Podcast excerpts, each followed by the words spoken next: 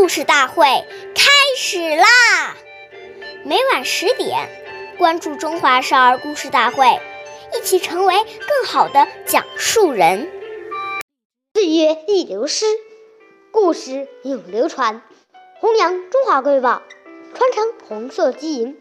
我是中华少儿故事大会讲述人陈果，一起成为更好的讲述人。今天我给大家讲的故事是《故事大会》红色经典故事第十五集《刘少奇植树》。一九四七年九月，全国土地社会主义期间，许多干部骑马而来，开会时把马拴在村旁树林里。人到村里去开会，由于人多马多，照顾不到，不少树被马砍了皮。第二年春天便发不出芽来。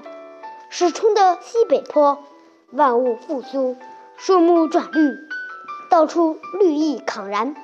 一九四八年春天，刘少奇爷爷到西北坡附近调查土感的情况时，发现沟边光秃秃的树木不发芽，看到损害了群众的利益。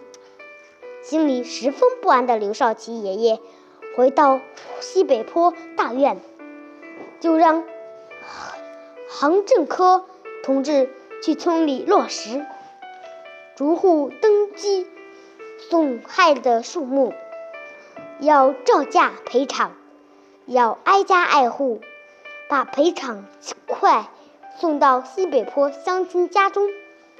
感动的乡亲们说什么也不要。杭政科同志就用该钱买来树苗，刘爷爷知道后非常高兴。